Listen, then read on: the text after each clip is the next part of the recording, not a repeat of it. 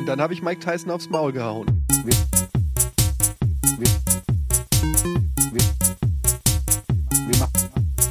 Einigen wir uns dann eigentlich irgendwann auf eins oder sagen wir, nö, wir machen jede Woche was Immer Neues? weiter. Wir machen immer weiter. Hey, das war ja schon wieder ein richtiges Top-Intro. Äh, mit der geilen Story, wie ich damals ähm, Mike Tyson in die Flucht geschlagen habe. Herzlich willkommen zum Hallo? Podcast ohne richtigen Namen. Mein Name ist Ichenga, dem mir gegenüber sitzt. Wie war deiner nochmal, Jochen? Mhm. Jochen? Achso, jetzt habe ich den Gag verrafft. Ich bin auch noch nicht so lang wach. Du, du klingst übrigens blechern. Bist du wieder über WLAN im Internet? Nein, ich klinge nicht blechern. Nö. Vielleicht klingst du auch blechern, weil mein Interweb schlecht ist. Aber ich bekomme bald Glasfaser. Hoffentlich. Lars Faser. Glasfaser, genau, richtig. Das war übrigens ein Intro von Alex, ne? So viel sei noch Vielen gesagt. Dank, Alex. Ich bin noch gar nicht so lange wach. Ich ähm, stand senkrecht im Bett, weil eben gerade vor äh, einer halben Stunde oder vor einer Stunde ging dieser ähm, wa dieses Warnsignal Mhm. der Regierung aufs Handy, was ich natürlich überhaupt nicht mehr auf dem Schirm hatte. Und man möge es mir verzeihen, ich habe Geburtstag und ich habe noch geschlafen. Ja, wir wollten gerade singen. Ich war ich war im Tiefschlaf, als Vom diese Geburtstag. Nein, bitte nicht, hör auf. Wie schön, dass du geboren bist. Wir hätten dich sonst sehr. Aber das, das macht ja eigentlich überhaupt keinen Sinn, ne? Habt ihr euch das schon überlegt? Warte doch mal, warte doch mit deinem Rant. Lass mich doch kurz ausreden. Okay, lass ihn ausreden, der hat. Geburtstag. Jetzt, Verzeihung. Etienne, jetzt kannst du ausreden.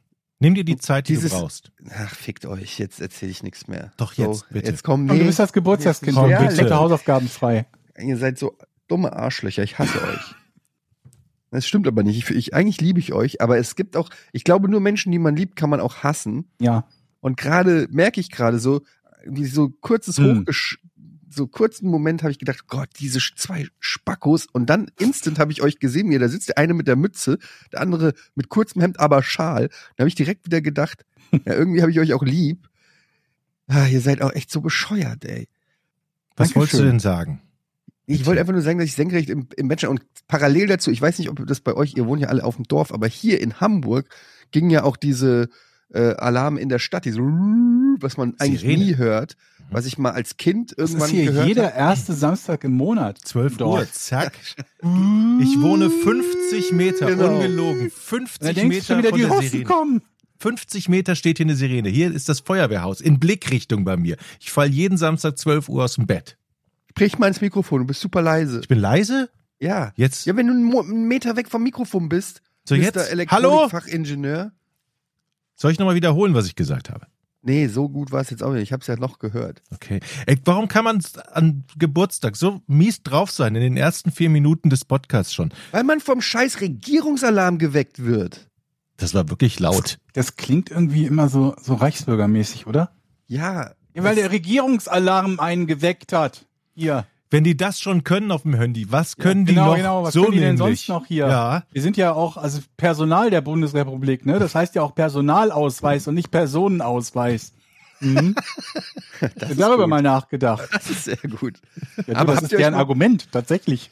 Habt ihr euch mal überlegt, dieser, diese, dieser Warn, dieses oder dieser, das Signal, der Signal, der, Der Signal, das- ja, der Signal. Der Signal, der Warnsignal. dieses Der Warn- Warnsignal, aber dann müsste es doch dieses Warnsignal klingt aber trotzdem nicht so richtig wie der Doch, Warnsignal. das klingt, das Warnsignal. Was bist du? der bist, Warn. Steh doch mal auf, bitte. Das Signal. Oh, jetzt Das Signal. Mal. Also das Signal. Ähm, es gibt ja so, einfach es gibt ja so sensi sensible Berufe, wo ich mir vorgestellt habe, ich bin ja sicherlich nicht der Einzige, der das nicht mehr auf dem Schirm hatte. Und wenn du dann, weiß ich nicht, du bist gerade ein Herzchirurg, hast du Ja, mal ja. dein Handy da so und plötzlich geht dieser Alarm los und du machst da so einen kleinen Schnitt rein, der da nicht reingehört. Oder was Mhm. weiß ich, im Auto. Ähm, du hast voll, Bombenentschärfer. ja, du hast dein Handy angeschlossen an, an die Du sitzt Auto. halt gerade da mit so zwei Drähten, plötzlich. Und dann sitzt du nur da mit deinem Dreh. Jesus Christus! Was gibt's noch für Berufe, wo das nicht gut wäre? Ey, es ist schon, also so Chirurg wird mir auch schon so. Dirigent. Dirigent. Der lässt immer sein Handy da an. Der Dirigent. Moment, äh, stören wir uns, stören wir uns am Handy oder am ABC-Alarm hier? Nee, am, am Handy. Weil Handy kann man ja ausmachen. Ja, aber ich Ja, hab, aber, wie ging aber ich das denk aus? Halt, ein Chirurg lässt ja vielleicht dann auf dem Handy Musik laufen oder so im, im, im Zimmer oder so. Ja, und alle, alle. Notifications an. Immer. Ja, Per Default. Aber ich finde gut, dass dir als Schlimmstes direkt Dirigent einfällt. Wir wollen ja nicht, dass das hohe C verpasst wird. Mein Gott, das Publikum, was, soll, was sollen die Leute denken? Das ist fast genauso schlimm. Vor Dingen, das, das, Lust, das Lustige ist ja auch bei Dirigent, ist ja, dass, dass an sich das Handy anlassen schon schlimmer, als sich zu erschrecken und deswegen zu fehldirigieren. Oder Pilot. Komm. Ja, aber ein Pilot ist ja auch nicht. Hat er da du dann- Empfang? Ein Pilot ist ja auch nicht die ganze Zeit am Sachen ausweichen oder so. Weißt du, der ist ja da nicht ständig. Äh, ich Weißt du, es ist ja eigentlich, Piloten sind ja Luftbusfahrer in einfach. Weil als Busfahrer hast du keinen Autopiloten. Ja. Das heißt, Busfahrer ist schwieriger als Pilot. So. ich war neulich eingeladen bei Ja. Microsoft ähm, zum 40-jährigen Jubiläum des Flusis, wie wir sagen, des äh, F äh, Flight Simulator. Simulators. Und da waren wir im Technikmuseum in Berlin, äh, was übrigens eine absolute Empfehlung wert ist. Ich war da noch nie, aber äh, wer sich interessiert für die Geschichte zum Beispiel des Fliegens und auch ähm, andere technische Errungenschaften, da haben die viele Originalmodelle Atombomben. von Flugzeugen. Nee, das habe ich jetzt nicht gesehen. Hm. Aber ähm, Sind ja auch mit Flugzeugen abgeworfen worden. das stimmt.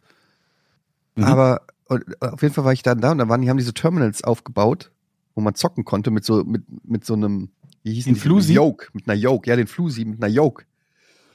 Wisst ihr, was eine Gesundheit. Yoke ist? Nee. Gesundheit. Eine Yoke ist quasi ähm, ja das Pendant zu einem Lenkrad und einer Pedale bei Racing-Spielen. Also du hast so ein Flugzeuglenkrad, was du so raus äh, zu dir ziehen kannst, damit es abhebt, das Flugzeug. Und es sieht so ein bisschen aus wie das Lenkrad von, von, von Knight Rider, von Kit. Sorry, ich bin noch ein bisschen Und dann erkältet. ganz viele Monitore und so auch.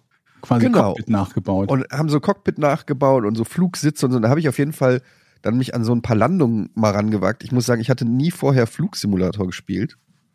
Stellt sich erstens raus, dass es ganz schön schwer ist, so eine Boeing 747 äh, auf so einer ähm, Landebahn irgendwo äh, sicher zu landen, ohne dass alle das Aber zeitlich. kann man da auch so, so, so legendäre Dinge nachspielen, dass du irgendwie so den, den, den, den, den, den KLM-Flug von Teneriffa 77, hättest du es geschafft abzuheben oder so?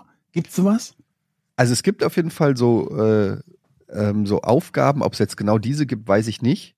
Aber es gibt natürlich so ganz berühmte Land, äh, es gibt dann so unter den Flusi-Spielern so ganz berühmte Landeanflüge. Manche sind schwerer, manche sind schöner. Ja, okay, das ist ja, also klar, das ist, wir haben ja auch schon darüber gesprochen, wie Gibraltar, die kleine Landebahn mit dem Felsen da und so, aber ich meine jetzt so, dass so, so historische Situationen, wie zum Beispiel hier der Sullenberger oder wie der hieß, der auf dem Hudson River gelandet ist, dass man sowas Nee, nachspielen Ich glaub kann, nicht.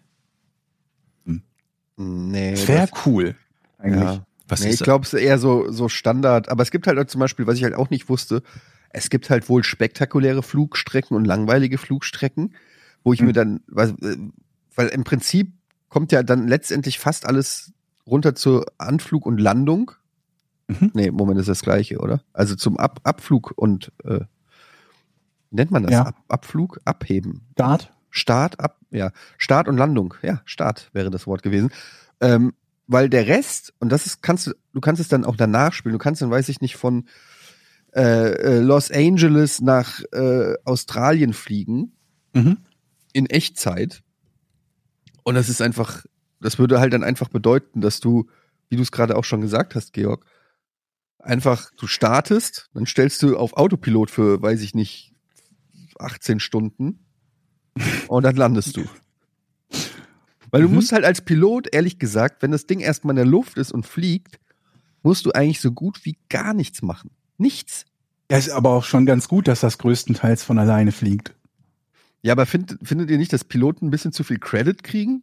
Habe ich doch gerade gesagt. Ja, Luftbusfahrer ich weiß. in einfach. In einfach, das ist das Punkt. Der, Ja. der Busfahrer, überleg mal, mit was der sich rumschlagen muss. Mit Gästen, die in der Lichtschranke stehen, Leute, die reinkommen, die trinken, die saufen, die kotzen in den Bus, äh, Verspätung, Autounfälle, äh, weiß ich nicht, Leute, die über Rot, über die anderen, all diese Sachen hatten Piloten. Ja, und vor allen Dingen fährt der Bus sich nicht 90 Prozent der Zeit alleine. Man muss aber dazu sagen, dafür muss ein Busfahrer nur in zwei Dimensionen agieren. Und ein Pilot in dreien. Ich glaube, Das macht schon schwieriger. die wichtigste Aufgabe des Piloten ist ja eigentlich, die Schokoladenherzen am Anfang zu verteilen und am Ende sich Ich bedanken. habe noch nie von einem Flug. Piloten Schokoladenherz Doch, bekommen. manchmal stehen die mit Doch, dem Körbchen manchmal da. stehen die doch da. Aber meistens ich bin nicht so oft geflogen, aber ich habe noch nie einen Schoko. Meinst du nicht, dass das persönlich ist, Jochen, dass er so ein bisschen dir zugezwinkert hat? du, bist, du bist der, der das Schokoladenherz bekommt und dann nachher darfst du mich hier in die Piloten. Möchtest du mal noch? Wie oft, kommen, wie ne? oft wird man eigentlich als Stewardess so gefragt, ob man nicht mal schnell mal eben zum Piloten dürfte? Fragst du mich? Ja, was glaubt ihr so? Also auf Wie so oft ich als Stewardess gefragt werde, ob ich was mache? Ja, das würde mich auch interessieren. Wie oft wurdest du gefragt als Stewardess, Georg? Ich, ich möchte Flugbegleiterin genannt werden. Wie oft ich was mache, zum Piloten kommen? Nee, aber es gibt auch bestimmt die Gar Leute, mehr, die, die. Leute, die immer sagen, ich kann nicht mal eben beim, doch, glaube ich schon. Das Zum- gibt's nicht mehr seit 9-11. zum Früher durfte man ja noch ins Cockpit, das darfst du ja heute auch nicht mehr. Das, ich, ich war als Kind häufig im Cockpit. Ja, ich war sogar als Erwachsener da mal drin. Ich durfte mal einen Knopf drücken. Was Ja. denn für ein Knopf? Dann, ich weiß bis heute nicht, ob der Pilot mich verarscht hat oder nicht, aber er hat gesagt, drück mal hier den Knopf. Dann habe ich den gedrückt und dann hat sich das Flugzeug so leicht zur Seite geneigt. Und dann habe ich nochmal den Knopf gedrückt, dann hat sich wieder gerade geneigt. Und ich bin mir bis heute nicht sicher. Ich hatte immer gedacht, dass ich wirklich dieses Flugzeug geneigt habe. Und dann habe ich irgendwie gedacht, wahrscheinlich hat einfach der Co-Pilot, während ich irgendeinen Knopf, der überhaupt nicht belegt ist, gedrückt habe, einfach irgendwas gemacht, damit ich denke, ich habe was gemacht, weil die wären doch nicht so verrückt, mich da einen Knopf drücken zu lassen. Eventuell drücke ich den zu lange. Quatsch. Also ich denke, du hast da auf jeden Fall das Flugzeug geflogen. Ja, Tja. Ja, ne? Oder? Übrigens, das, es gab tatsächlich so einen Fall von einem, von einem russischen Piloten, der seine Tochter und seinen Sohn dabei hatte im Cockpit und die kurz hat fliegen lassen und Autopilot angeschaltet hat, so sie dachten, sie fliegen und äh, die Maschine ist abgestürzt, weil der Sohn den, äh, den, den, den, den Steuerknüppel bewegt hat, was wiederum der Vater nicht wusste, den Autopilot abschaltete und das führte zu einem Sturzflug und dann kaputt. Oh Gott. Also du hättest mit ein bisschen Pech, wenn das die russische Maschine gewesen wäre, Wo hast du 300 das gelesen? gehabt. Wo, in welchem Forum liest man sowas? Das, äh, das liest man in keinem Forum.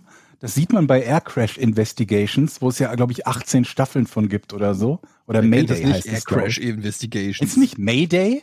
Was Hallo? Ist denn Air Crash Investigation. Dasselbe wie Mayday. Das ist die Sendung, ich auch wo es um. Flugzeugabstürze geht. Hallo? Ich kenne die Sendung nicht das Sag mir bitte nicht, dass du das... Das ist so wie True Crime gucken. Nur halt mit Flugzeugabstürzen. ja. Ich habe Flugangst, ich ne. guck mir doch das nicht an. Bin ich Das denn ist irre? voll spannend, Mann. Nee, ich finde Flugzeug, Oh ich meide alles, was mit Flugzeugabstürzen zu tun hat. Also ich im wahren Leben auch, aber die Dokus halt nicht. Nee, ich Find finde das ganz voll schlimm. Das super, triggert bei mir richtig spannend. schlimme Flugängste. Ich hasse Fliegen. Ich habe immer Flugangst gehabt, aber ich habe von sowas, also das, das hat mir überhaupt keine Probleme bereitet. Obwohl ich glaube, wenn ich vorne im Cockpit sitze und Mhm. das Gefühl habe, eingreifen zu können. Dass ja, das- richtig. Das ist auf Ja, jeden aber Fall das ist sehr halt- typisch. Also wenn ich, wenn Jochen eingreifen kann, dann fühlen wir uns sicherer. Gut, aber fühlen sich halt alle anderen am Flugzeug plötzlich, haben plötzlich Flugangst, Jochen. Aber Das ist doch ein so, schlechter ist, Trade. aber ist doch so, man hat irgendwie eine Art Controller in der Hand und man könnte, wenn irgendwas passiert, zumindest hat man das Gefühl, man kann runter, hoch, links, rechts. Sag mal, Jochen, du hast doch nicht ernsthaft den Gedanken, dass du irgendetwas verbessern könntest in einer Gefahrensituation im Ah, Flugzeug. nur mal so. Ich sitze vorne im Cockpit. Vor ist ein mir, Arzt anwesend, Jochen? Yep. Ja, ich habe schon mal Emergency Room gesehen. Nehmen Sie mich. kommt das Flugzeug schmiert ab, das macht einen Steilflug nach unten. Da ist es ja ein bist doch bestimmt auch jemand, der immer sich, wenn, wenn irgendwas in einem Auto ist, erstmal erstmal hier vorne Klappe auf, ne, Motorhaube auf und reingucken, ne? ja. Und dann sagen, ich sehe soweit nix. Und dann fragt man sich halt, was genau würdest du erkennen, außer Motor ist nicht drin oder so. Also ich glaube, es ist ein leichtes, einfach ein Flugzeug aus einer Gefahrensituation, zum Beispiel vom Absturz, mit Hilfe meiner Kernkompetenz, Controller halten, wieder in eine sichere Umlaufbahn zu bringen. Das, Ich habe tatsächlich überlegt, ob man, ob der Flugsimulator, ich weiß, dass ich selber dieses Argument schon tausendmal widerlegt habe, wenn es darum geht, ob man durch Counter-Strike lernt, wie man eine Knarre bedient. Aber ich glaube, bei einem Flugsimulator, auch gerade je re realistischer das Setup ist, wenn du so eine Yoke hast, glaube ich, dass wenn jemand da so irgendwie seine 15.000 Spielstunden im Flusi verbracht hat, dass der ein echtes Flugzeug landen könnte. das glaube ich auch. Fliegen kann auch. Das haben wir doch bei den 9-11-Terroristen gehabt, dass die über den Flugsimulator gelernt haben, wie man die Maschine steuert. Haben die ernsthaft? Soweit ich weiß, also zumindest habe ich das damals so gehört. Ich weiß nicht, ob es noch belegt wurde, aber ich meine schon. Ich dachte, die hätten Flugstunden gehabt und so. Aber doch nicht auf so einer, so einer, keine Ahnung, was 747, in der 747 war es glaube ich nicht, aber auf so einer großen Boeing oder so. Wenn man eine kleine, ich mein schon. wenn man eine kleine Maschine fliegen kann, kann man auch eine große runterbringen. Meinst das, du? Das, Da bin ich, das, das glaube ich ich schon. weiß nicht, ob das so eine, eine, eine der Regeln ist, die man als Pilot lernt. Es, es hat zwei Flügel, es hat Reifen, es fliegt, es ist ähnlich. Reifen. Sag mal, bei, bei dieser Pressekonferenz oder bei dieser Vorstellung vom Flugsimulator, was sind das eigentlich? Da sind ja auch spezielle äh, Typen von Journalisten. Es gibt ja echt so Fachmagazine und, und, und, und Online-Magazine, die sich nur mit diesem Spiel auseinandersetzen, oder? Wer war denn da alles eingeladen? Waren da nur so wahnsinnige Flugnerds? Ja, dabei? also es war so, es waren da so Leute aus der Community halt, aus der Flusi, ich mag das aus der Community und da waren halt auf jeden Fall Leute, die schon, also eher, die meinten auch, was haben sie gesagt? Ich habe, ich krieg die Zahl nicht mehr genau hin, aber die Zielgruppe ist eher so 40 plus. Mhm. Das sind wir ja Das ist- mittendrin. Ja, es gibt eher, also es ist eher eine sehr alte Community und auch viele, die das Spiel halt auch schon seit, weiß ich nicht wie vielen Jahren spielen und so eine ziemlich eingeschworene, recht überschaubare, glaube ich, äh, in Deutschland, aber so eine, es gibt so einen richtigen, wie heißt denn das, so einen richtigen Flusi-Club. Und die kennen sich auch alle untereinander und irgendwie, also du merkst es schon, der eine hatte so eine Jacke an. Das war wie so, wenn die diese abgeschnittenen Jeansjacken im, im, beim Fußball tragen, so, der hatte auch so eine Jacke an mit so verschiedenen Flugzeug-Buttons drauf und so. Also das sind schon dann die Ultras. Die Geil. Flusi Ultras. Geil. Und ich glaube, das wird auch dann wahrscheinlich weltweit nur 500 Mal verkauft, dieses Spiel. Nee, nee, nee, Nee? Das ist super erfolgreich. Die bringen doch nicht seit 20 oder 30 Jahren, das ist Microsoft, die bringen doch nicht seit 30 Jahren irgendwie eine neue Version davon raus. Ja, aber ich habe mich mal gefragt, für wen? Ich meine, es ist ja nun nicht massenkompatibel, ne? Ah, es gibt ja auch nicht viel Konkurrenz, oder? Ich glaube gar keine, Eigentlich oder? gar keine sogar. Ja. Oder so, im, Weil- zumindest nicht im, im, ja, im, wie nennt man das, Fun-Bereich. Und wahrscheinlich brauchst du da auch Lizenzen, oder? Also Flug, Fluglizenzen, dass du überhaupt die Flugzeuge über ins Spiel bringen kannst. Wahrscheinlich. Ja, bestimmt, aber ich kann mir nicht vorstellen, dass die jetzt extrem teuer sind oder eben weil es nicht so gefragt ist. Weil es kaum, wenn das jetzt sowas ist wie, wie, wie Fußballlizenzen, wo sich jeder drum reißt, ne? Und Mhm. die halt, wo die Fernsehlizenzen im Milliardenbereich sind, ist, glaube ich, was anderes, als wenn du bei Lockheed oder bei Boeing nachfragst, sag mal, dürfen wir eure 737 da mit reinnehmen oder Airbus sowieso viel. Die sind wahrscheinlich auch froh, wenn sie was bewerben. Also ich meine, so viele, also so viel Fläche haben die ja nicht zum Bewerben. Aber haben die so viel Zielgruppe? Also ich meine, gibt es da so viele Menschen, die Zwei Millionen habe ich gerade gelesen, hat What? der letzte verkauft. Zwei In- in- Millionen! Zwei Millionen mal. Der Boah. 220er. Das, äh, das hätte ich nie gedacht. Ich hätte, hätte nicht gedacht, dass das sechsstellig ist tatsächlich. auf, weltweit zwei Millionen.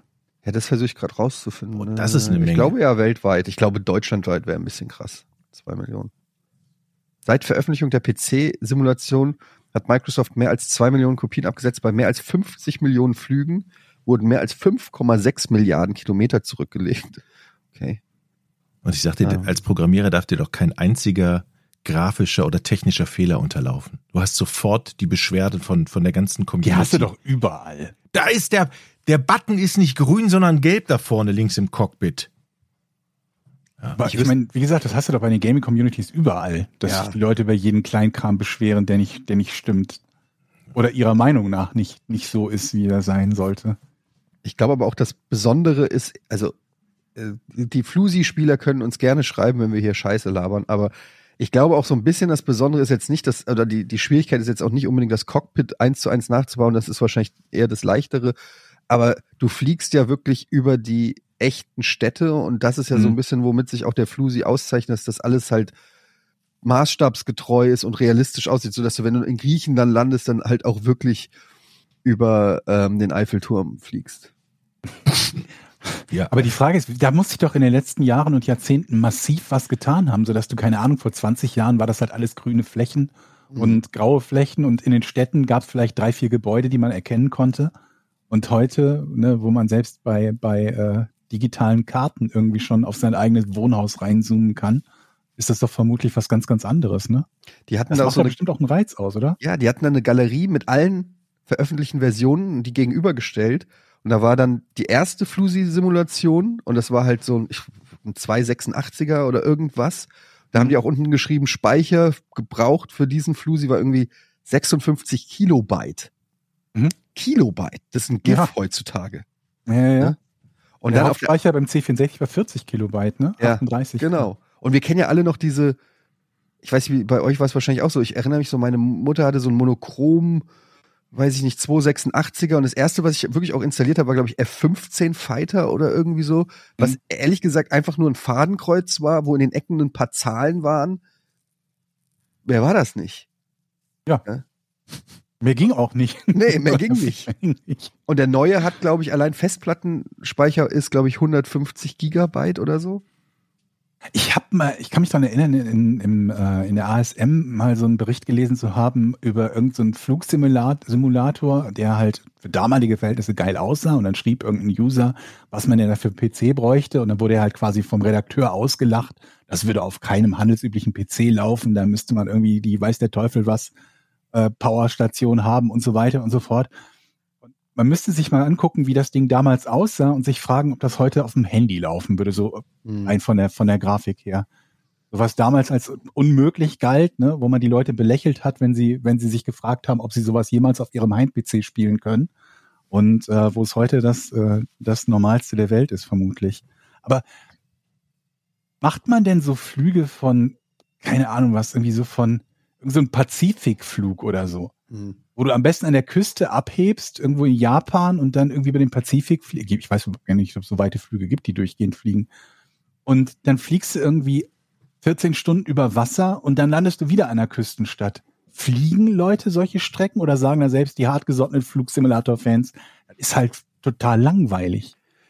Wahrscheinlich, also ich könnte mir vorstellen, dass das, du, äh, ich kann mir nicht vorstellen, dass man wirklich 14 Stunden dann so da sitzt, irgendwie, und 14 Stunden wartet, ob ein Vogel vorbeifliegt oder so. Aber ich glaube, um so Achievements zu kriegen oder so, gibt's vielleicht so Challenges, wo du dann wirklich den Autopilot äh, laufen lässt. Aber es gibt das dann in verkürzten Varianten. Also gibt's dann so Flüge, die dann zwei Stunden zum Beispiel dauern, die in echt, glaube ich, 14 Stunden werden. Ja, ob es Leute gibt, die halt irgendwie so einen Flug machen, machen den Start, hauen Autopiloten rein, gehen zur Arbeit, kommen zurück und machen dann die Landung, nur um sagen zu können, ja, den, den Sydney-Flug habe ich auch schon gemacht. Mhm.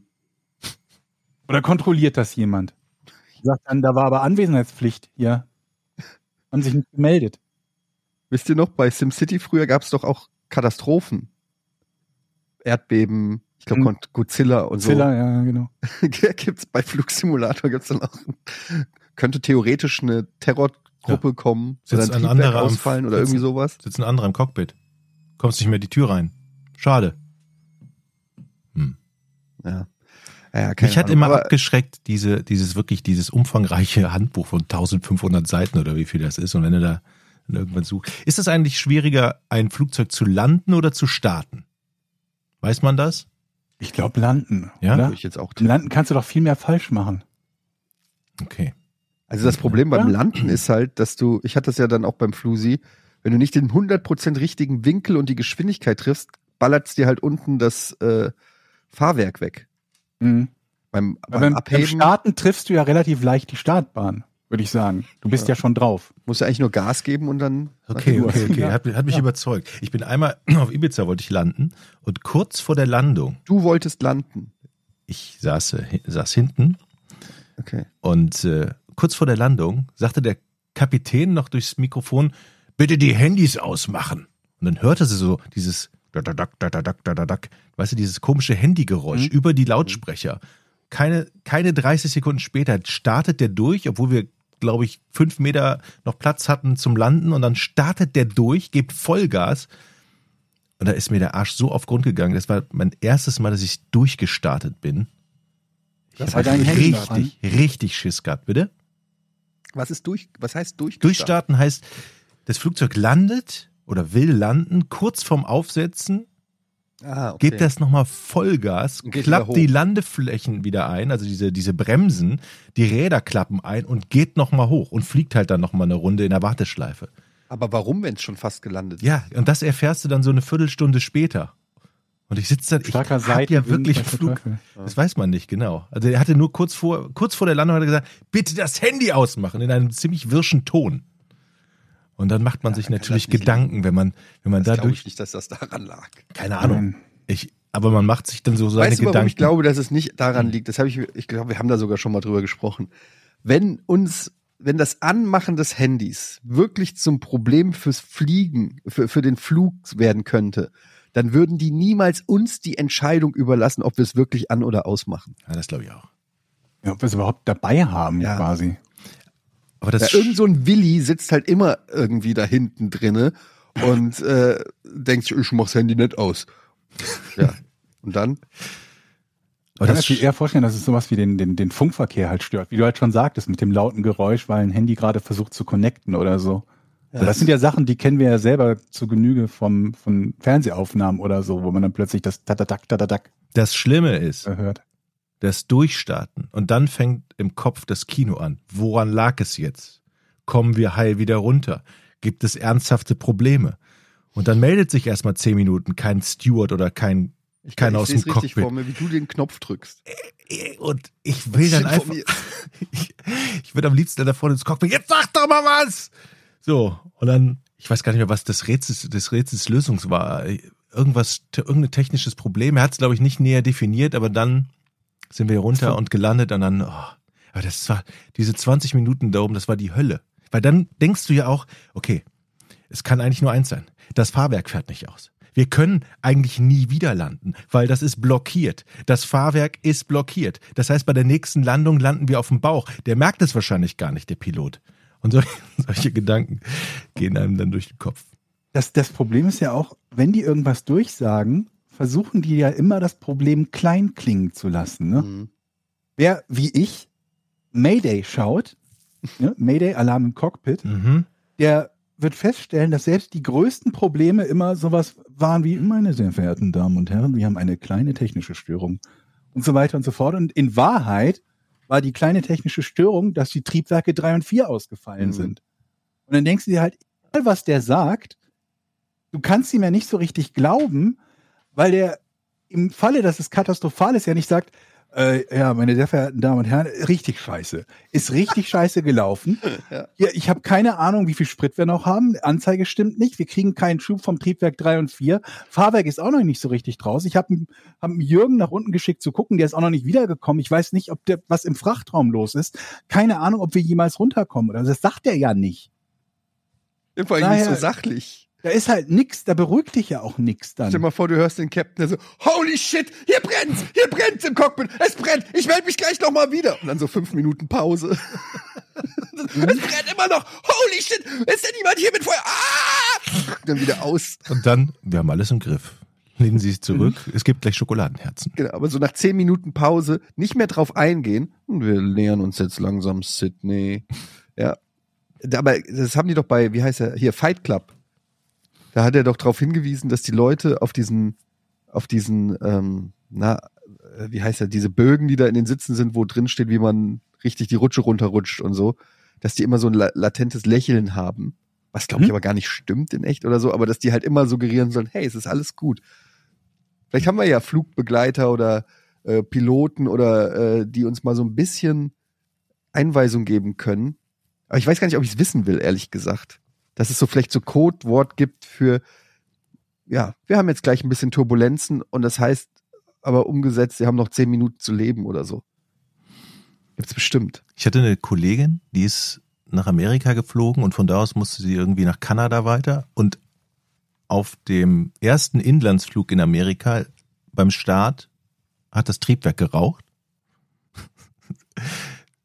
äh, dann sind sie runter, Ersatz, Ersatzflug gestartet, Triebwerk, ein Triebwerkdefekt. Also zweimal Triebwerksschaden.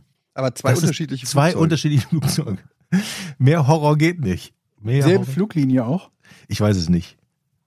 Jetzt hast du gesagt, das war der, der Horror, der Horror in Tüten. Ich habe noch, Ja, noch nie irgendwie ein, ein, ein ich meine, ich bin auch nicht so oft geflogen. Vielleicht, keine Ahnung was, 15 Mal oder so. Aber ich habe noch nie irgendwas gehabt, was außer der Reihe gewesen wäre. Wie du sagtest, irgendwie so durchstarten, das würde mich auch schon irgendwie kirre machen, wenn das passiert ist. Was du, Ja. Etienne?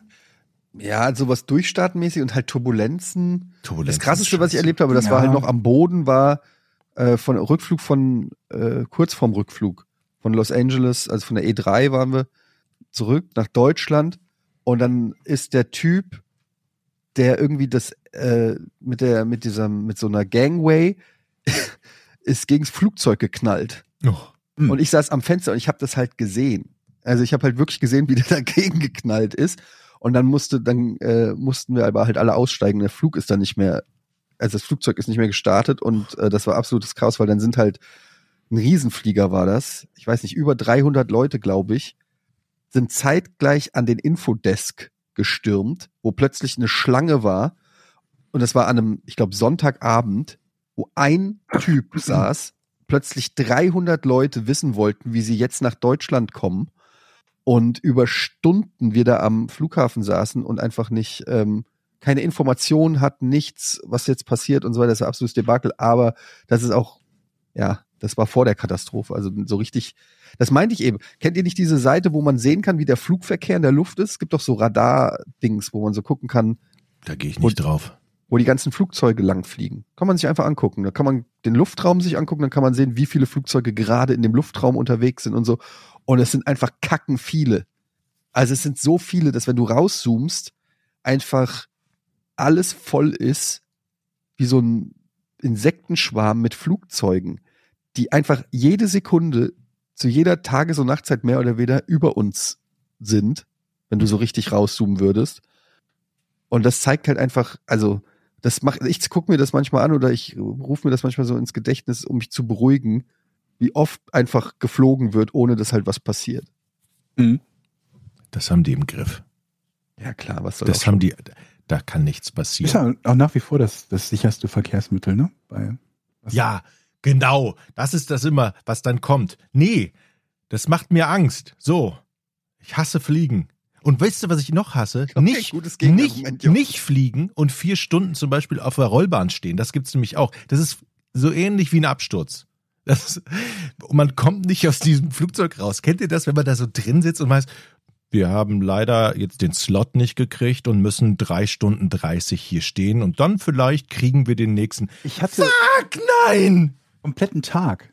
Da wollte ich Weihnachten nach Hause fliegen und ähm, wollte tatsächlich erst Heiligabend oder bin Heiligabend geflogen. Das heißt, genau genommen bin ich nicht geflogen, weil es Schnee irgendwo bei den deutschen Flughäfen gab. Die Maschine erst gar nicht, oder in Spanien, glaube ich, war das sogar schon mit dem Schnee, die Maschine erst gar nicht losgeflogen ist. Und dann durfte ich eine Nacht im Hotel verbringen und äh, konnte nicht Weihnachten mit der mit der Family feiern. Ja, kam dann einen Tag später an. Hotel mussten wir natürlich nicht bezahlen, aber das hat irgendwie da erstmal allein das. Einchecken am, am Hotel oder im Hotel hat irgendwie Stunden gedauert. Dann dachtest du, okay, jetzt bist du endlich in diesem Hotel und trinkst, setzt dich wenigstens noch an die Bar und trinkst ein Bier. Nee, Bar haben sie auch nicht aufgemacht. Und dann saßt du da auf deinem Hotelzimmer, Heiligabend, und hast kurz bei der Familie angerufen und gesagt, komm heute nicht vorbei. Das ist ja traurig. Das ist wie der Mann. Film hier mit Steve Martin, äh, hier Ticket für zwei. Kennt ihr den noch? Nee, ich, nee. Ticket für zwei, wo der den mit John Candy, den, der die Duschvorhangringe verkauft Nee? als Vertreter, wo er auch äh, dann mit dem zusammen, den, die treffen sich, Steve Martin spielt so einen grumpy Guy, der auch den Flug, der irgendwie nicht fährt, dann muss er irgendwie durch Amerika Roadtrip und der hat machen, einen um Begleiter, der ihm auf den Sack geht oder so? Genau, und dann kommt, Ja. trifft er auf John Candy, der so ein, so ein, wie gesagt, so ein Vertreter spielt, der halt die, die Ringe verkauft, mit denen man Duschvorhänge anhängt und so ein super nerviger Typ ist und Steve Martin hasst ihn und dann müssen die zusammen diese Reise machen. Nee, super Film. Ja.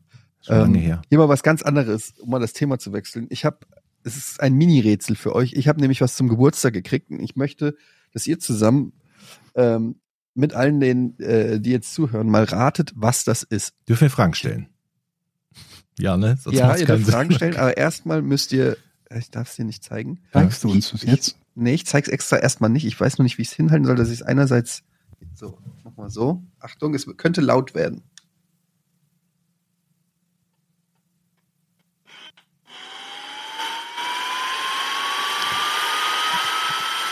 Okay.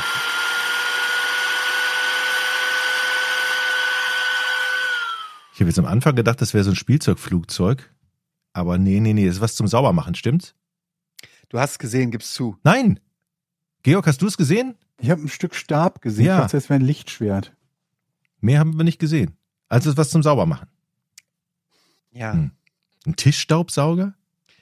Hm, Fast. Georg ist dran.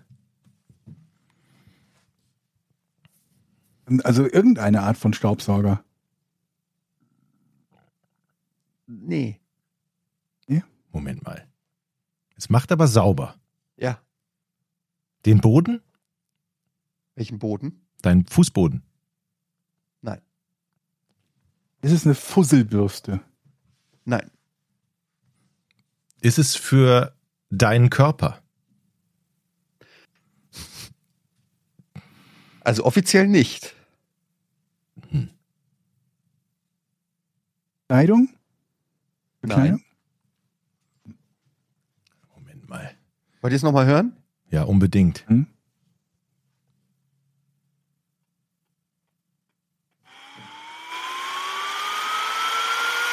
Achtung, ich mach mal einen anderen.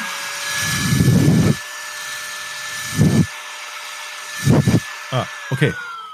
Ist ein Föhn? Nein, aber geht in die Richtung.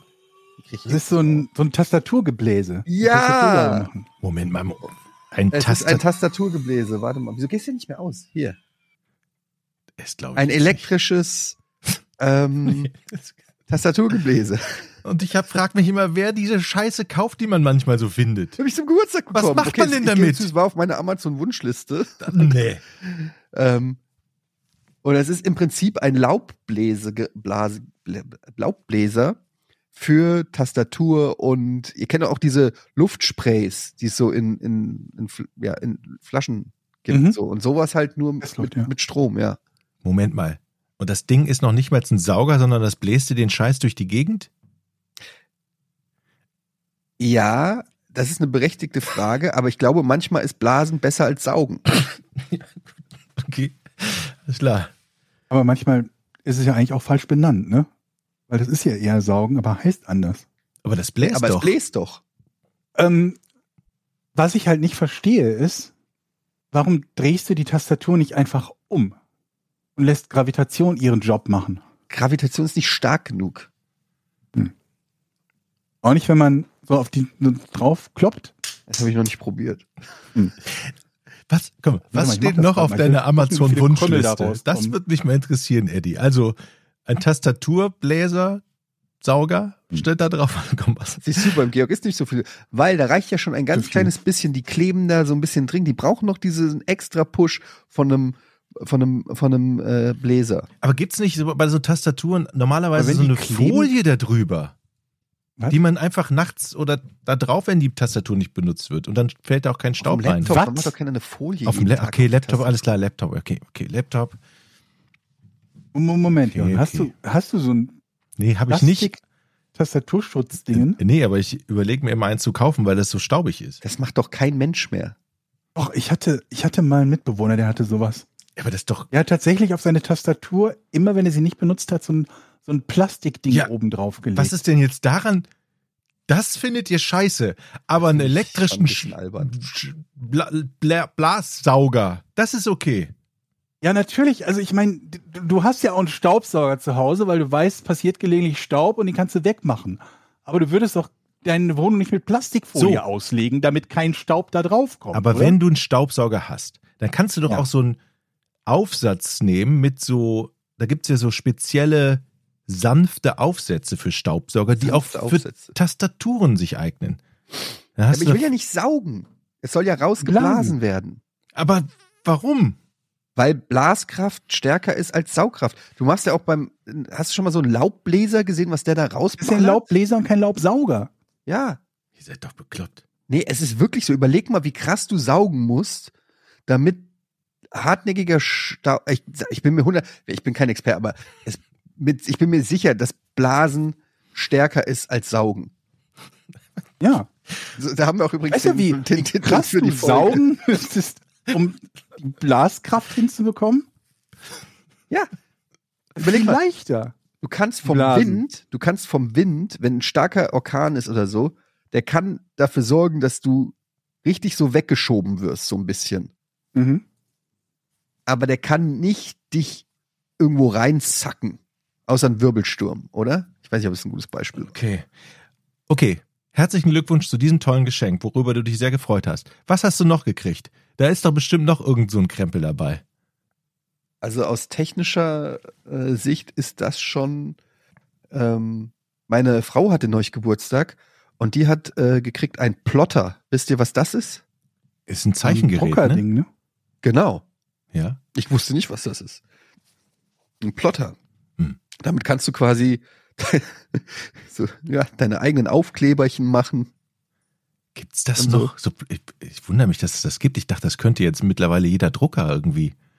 Aber so ein Plotter ist Nee, wahrscheinlich das auch schon, größer, Du kannst ne? da ja dann wirklich so eigene Designs und irgendwie, ich, es ist eine Mischung aus Drucker, Nähmaschine und Mit was arbeitet der denn? Also womit wird die Farbe aufgetragen?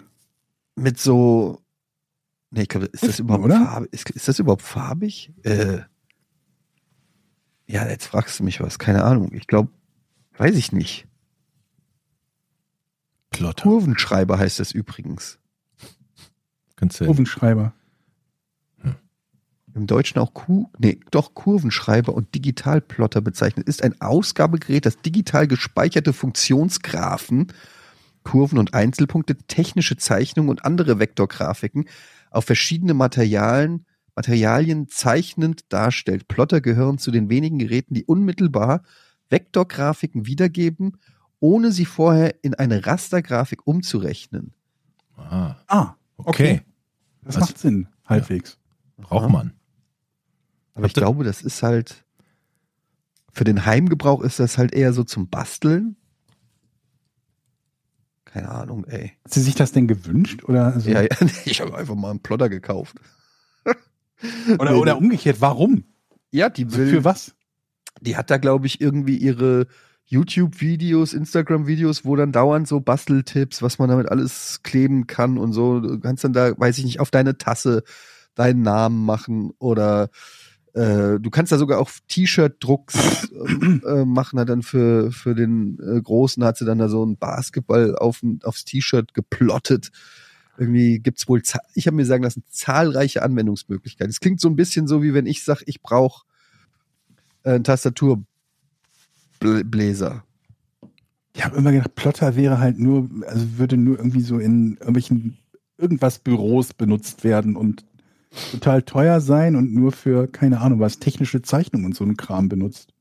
Wusste nicht, Ja. dass man das benutzt, um Tassen zu be- Ja, nächstes malen. Jahr ist ja schon klar, was sie kriegt, ne? Ein 3D-Drucker. Da kann man dann Spielzeug machen. Ja. Wir haben ja einen 3D-Drucker bei der Arbeit und ich bin immer noch nicht überzeugt davon, ehrlich gesagt. Also nicht in der Variante, gibt bestimmt Anwendungsmöglichkeiten, wo so im, wenn die richtig teuer sind und du da ohne Ende Material hast, wo es geil ist, aber so, ja, dann so eine Verschlusskappe für eine, für eine Mineralwasserflasche irgendwie da zu drucken, weiß ich nicht. Oder? Ja, oder wenn man ein Ersatzteil Was- irgendwo kaputt Wofür geht. benutzt man das denn zu Hause? Also so ein 3D-Drucker. Was ist so die häufigste Anwendung Tja. die Leute? Warum holt man sich das? Ich habe mich ja, ich mag ja auch technischen Schnickschnack und so technisches Spielzeug, aber ich habe mich gefragt, was würde ich denn damit machen? Wenn dir irgendwas kaputt geht an Plastikscheiß, Ja, soll man das nachdrucken können. okay. Ja. Aber wie vor Mal allem? ein konkretes Beispiel. Was ist so ein Ding, wo du sagen würdest, da ist das ein Riesengewinn? Also ein Deckel für eine Colaflasche zum Beispiel wäre klar, verständlich möglich, bestimmt, aber jetzt kein so ein Riesengewinn, weil man relativ leicht an Ersatz kommen könnte. Wenn dir jetzt dieser Bläser von Eddie vorne die Spitze abbricht, dann kannst du Mhm. die nachdrucken und dran machen. Zum Beispiel. Und es gibt ja alles im Netz, alle äh, druckbaren Sachen findest du im Ja, Netz. das Ding das Ding da geht ab- kaputt, zack, brech mal ab. Nee. Und ich wette, dann findest du im Netz genau die Beschreibung, wie du das Ding nachdruckst. Aber das ist ja so ein, das ist so ein unfassbar seltener Fall, der eintritt. Aber möchtest du dastehen in diesem Fall und sagen, du hast keine Lösung?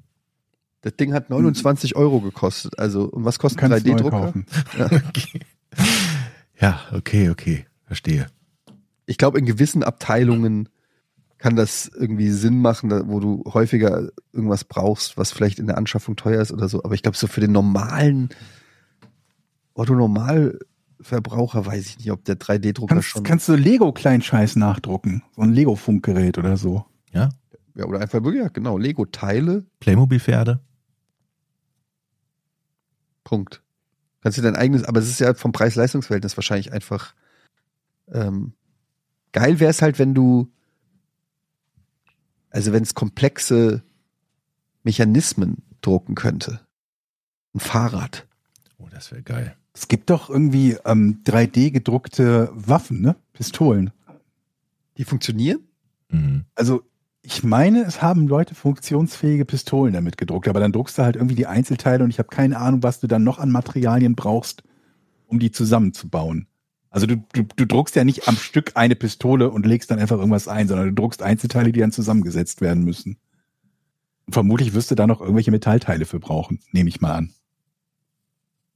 Ich könnte mir vorstellen, dass in, in so 100 oder von mir aus 200 Jahren, oder weiß ich nicht, in wie vielen Jahren, ich möchte, ich nehme die Zahl zurück, aber sage mal in der Zukunft irgendwann, wird es möglich sein, Organe zu drucken. Dass du wirklich sagen kannst, okay, ich habe hier einen Herzfehler und dann kann man irgendwie dein Herz scannen. Das wird dann irgendwie auch so gerastert und irgendwie so und dann machst, drückst einen Knopf und, und dann kommt da irgendwie das passende Ding oder so. Könnte ich, also meint ihr, das wird irgendwann mal kommen? Also theoretisch? Ich glaube, ich glaube ja. Das ist ja vor allen Dingen auch total sinnvoll. Ich habe Ich- übrigens einen Organspendeausweis äh, mir gerade geholt. Kann ich nur jedem empfehlen. Falls mal einem was passiert, dass die Organe anderen zur Verfügung gestellt werden. Das ist, glaube ich, eine sinnvolle Sache. Danke für diesen Einwurf. Bitte. Ich bin gerade noch bei dem, bei dem Drucken von, äh, von Organen. Wäre nicht der erste Schritt, die mal überhaupt irgendwie reproduzieren zu können, egal wie? Ja. Und wenn ja, ist die Frage halt, wie würde das überhaupt, also wie würden so Zellen wissen, in was sie zu wachsen haben? Wie bringt man denen das bei? Sag, sag mal, werd mal jetzt ein Herz. Aber ist Klonen nicht genau das? Ich frage mich nicht, wie das genau funktioniert, aber ich, beim, beim, beim Klon ist es doch irgendwie ein kompletter Organismus, oder? Aber wenn wir ein Schaf klonen können, können wir dann nicht einfach auch nur einen Teil vom Schaf klonen? Hm. Das weiß ich eben nicht. Also ich weiß halt nicht, inwiefern bei dem einen Teil halt nur irgendwie so eine Eizelle befruchtet wird und gesagt wird, hier, pass mal auf, du teilst dich einfach einmal mehr und jetzt haben wir Zwilling produziert oder so. Im Gegensatz zu, wir haben hier irgendeine Zelle und sagen, du sollst jetzt aber genau ein Herz werden oder eine Leber werden oder sonst was. Okay, aber dann könnte man ja sagen, bei Geburt kriegt jeder seinen Klon. Klon. Der wird irgendwie so in einem Reagenzglas irgendwie äh, hochgezüchtet, wie so ein Ersatzteillager. Okay, und wenn was kaputt ist, hat man den Kannst du Klon. sagen, den ist Klon. Kühlschrank, zack. Aber hat der Klon dann auch ein eigenes Leben? Na klar. Dann sitzt Nee, der der ist irgendwo ja sein. eingefroren. Okay. Aber der muss doch wachsen. Ja, aber nur bis zu einem gewissen. So, wenn, der, wenn mein Ja. Klon jetzt drei Jahre alt ist, eingefroren Er muss ist, ja ich mit dir aber- mitwachsen. Das stimmt. Also ja. der muss ja irgendwo ne, im- Schrank die Möglichkeit haben, sich zu entwickeln. Ist jetzt halt. Ja. Aber dann kann man ihn natürlich auch praktischerweise einsetzen. Da kann er zum, zur Arbeit schicken oder zum Einkaufen. Das wäre Verschwendung, wenn du dann, wenn er dann einfach nur da im Schrank sitzt und wartet darauf, dass, du- dass du einen Herzfehler kriegst. Vor allen Dingen ist es nicht leichter, statt irgendwie das Herz und die Lunge und sowas, einfach nur dein Hirn in den Körper reinzupacken, weil der Ja. hat ja, der hat sich nie mit 20 das Bein gebrochen. Der hat keine Fettleber. Der hat keine Raucherlunge und so. Ja, du baust einfach so eine Handvoll Klone und dann setzt du dein Hirn immer in den gerade passenden Klon, äh, vielleicht sogar einen jüngeren oder so. Aber was ist mit der Seele? Guter Einwand. Die ist ja in deinem Hirn mit drin, denke ich mal so. Guter Punkt. Das heißt, du hast irgendwann im Wir Leben. müssen nur die Hirnen rausnehmen aus den, aus den anderen, aus den Immer in Klonen. den jungen, unversehrten Körper einsetzen. Im Leben hast du ein, jeder hat einmal die Chance zu sagen, möchtest du mit deinem Klon weiterleben oder mit deinem Körper, den du jetzt hast? Und dann wacht der Klon nämlich auf und sagt, ich bin der Richtige, er ist der Klon. Und dann stehst du da. Ja. Du hast einmal im Leben die Trau ihm Chance nicht. zu wechseln. Und Ey, aber gibt's, warte mal, gibt's nicht so einen Film? Das gibt's zumindest als Sidequest bei Fallout mit den Klonen. Also mit den, den duplizierten, glaube ich, oder so. Und ich glaube, das ist auch so ein Standard Science-Fiction-Ding, Ja. so wie bei, vermutlich auch bei Science-Fiction-Spielen oder so wie bei, der Standard bei, bei Rollenspielen ist, dass du den Keller von Ratten befreien musst. Ja, und die Brücke reparieren. Brücke reparieren auch? Bei so japanischen Rollenspielen bist du immer in einem Dorf Ah, ich und um dich künstlich zu beschränken, dass du nicht weiter kannst, ist da immer ein Bach, über den es nur eine Brücke gibt und die ist immer kaputt. Hm. Und dann musst du immer erst drei Quests machen, zum Beispiel die Ratten im Keller killen. Und dann kommt irgendwann der NPC und sagt, hey, ich habe die Brücke repariert. Und dann geht's los. Und was aber auch noch ähnlich häufig ist, finde ich, ist, dass du, du bist irgendein Unbekannter, dessen Vergangenheit niemand kennt und in Wahrheit bist du aber eine voll wichtige Person. Und du hast Amnesie. Ja, Du bist der Auserwählte und weißt es nicht. natürlich. Wir können, wir können selber Rollenspiele einfach produzieren und Videospiel schreiben. Ja. Äh, jetzt kommt übrigens, äh, wo wir gerade beim Thema sind, kommt jetzt äh, diese Woche oder nächste Woche kommt Witcher 3 äh, als Next-Gen-Update raus. Auch für Oh, okay. PC und PlayStation 5 und so nochmal neu überarbeitet. Irgendwie, ich weiß nicht genau, was die alles für Anpassungen gemacht haben. Da freue ich mich mega drauf, weil ich persönlich habe Witcher 3 nie gespielt oder nie richtig, nur mal so. Hab's mir gekauft und auch nicht gespielt, ja. Ja, genau. So, ich habe so, glaube ich, mal so drei Stunden, aber es ist, glaube ich, so in, in Witcher-Zeit äh, nicht wirklich. Ich war, glaube ich, im ersten Raum. Ja, sowas, genau. Dann aber auch nicht weiter. Und alle sagen, es ist das Beste, was es gibt und Mhm. so. Und da freue ich mich jetzt drauf auf das, äh, auf das Next-Gen-Update. Kommt jetzt. Hast du eigentlich weiter Dings gezockt, Divinity? Divinity, da haben wir noch gar nicht, glaube ich, im, im, im Podcast drüber gesprochen. Du hast ja mit Divinity 2 empfohlen. Dann ist es bei mir so, wenn ich den Zweier spielen würde, Mhm. ich, was ich überhaupt nicht kann, ist downgraden. Also von Mhm. einem Titel auf den älteren zurückgehen und dann feststellen, dass 90 Prozent der Quality of Life Dinge, die im neuen drin sind, im alten nicht drin sind. Ja. Das macht mich immer wahnsinnig und das sieht dann auch meistens schlechter aus und so weiter und so fort. Das heißt, wenn ich es interessant finde, dann schaue ich der früheste Teil, bei dem ich realistisch einsteigen kann. Ja, manchmal gibt's ja so, so Spiele, die es seit 30 Jahren gibt. Da musst du dich halt fragen, ob du wirklich die, die MS-DOS-Variante spielen möchtest oder erst bei Teil 7 einsteigen.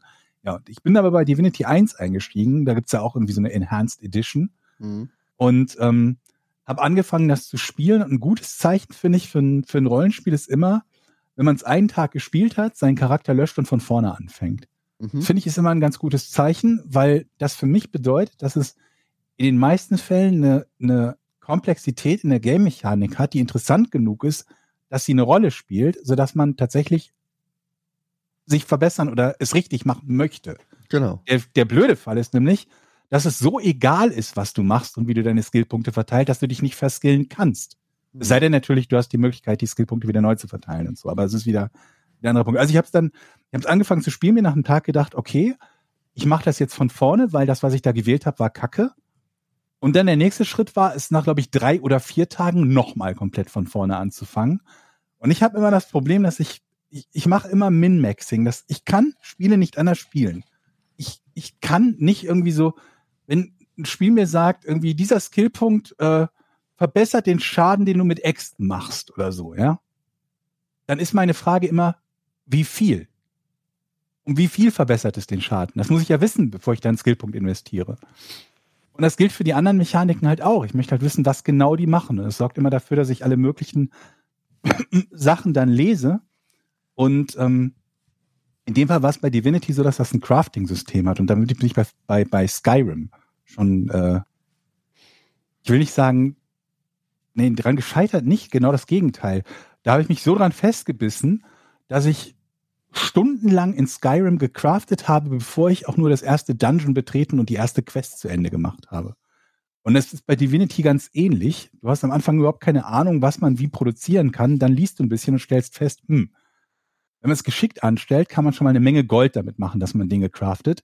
Dann lassen sich ein paar Sachen herstellen, die einfach unfassbar praktisch sind. Du hast vielleicht einen Bogenschützen in deiner Gruppe und beim Bogen schießt man halt gelegentlich daneben. Es sei denn, man craftet sich selber einen Giftpfeil und dieser Giftpfeil zählt als Zauber und Zauber trifft immer.